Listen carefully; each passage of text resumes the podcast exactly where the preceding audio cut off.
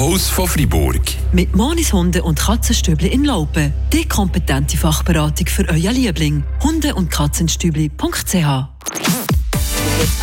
von Luca Ventura, Bleich wie der Mond, ein Krimi. Das ist ein Krimi, der auf Capri spielt. Da ist immer der gleiche sehr sympathische Kommissar, der Nino Castaldo, der auf dieser kleinen Insel ermittelt, wenn ein Mord passiert.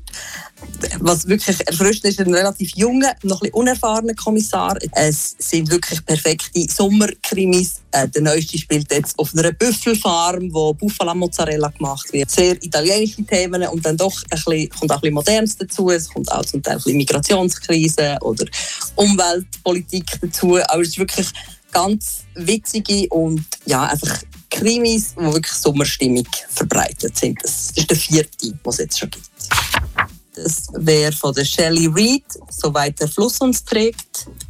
Der Roman spielt in Amerika, in Colorado in den 1940er Jahren. Also es ist immer noch ein bisschen Weltwirtschaftskrise und es erzählt eigentlich die ganze Geschichte eine alte Frau, die aber eben zu dem Zeitpunkt natürlich noch eine junge Frau ist und wo erzählt, wie das es gekommen ist, dass eigentlich das ganze Dorf, wo sie drin aufgewachsen ist, wie das geflutet worden ist, also durch den Bau von einem Stausee. Aber es geht eigentlich vor allem darum, was ihr passiert ist in dem Sommer, wo alle möglichen Sachen passiert sind. Sie hat sich verliebt.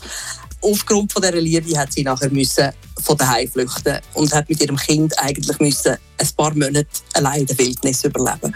Die Autorin kommt selber aus Gebiet, wo das immer und immer wieder passiert ist. Colorado hat sehr viele Flüsse und, und darum auch Stauseen, genau.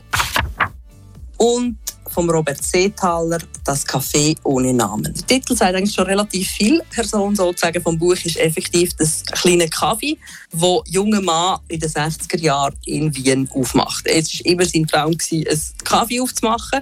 Das Kaffee, das er im Blick hatte, ist Konkurs gegangen und er übernimmt das jetzt.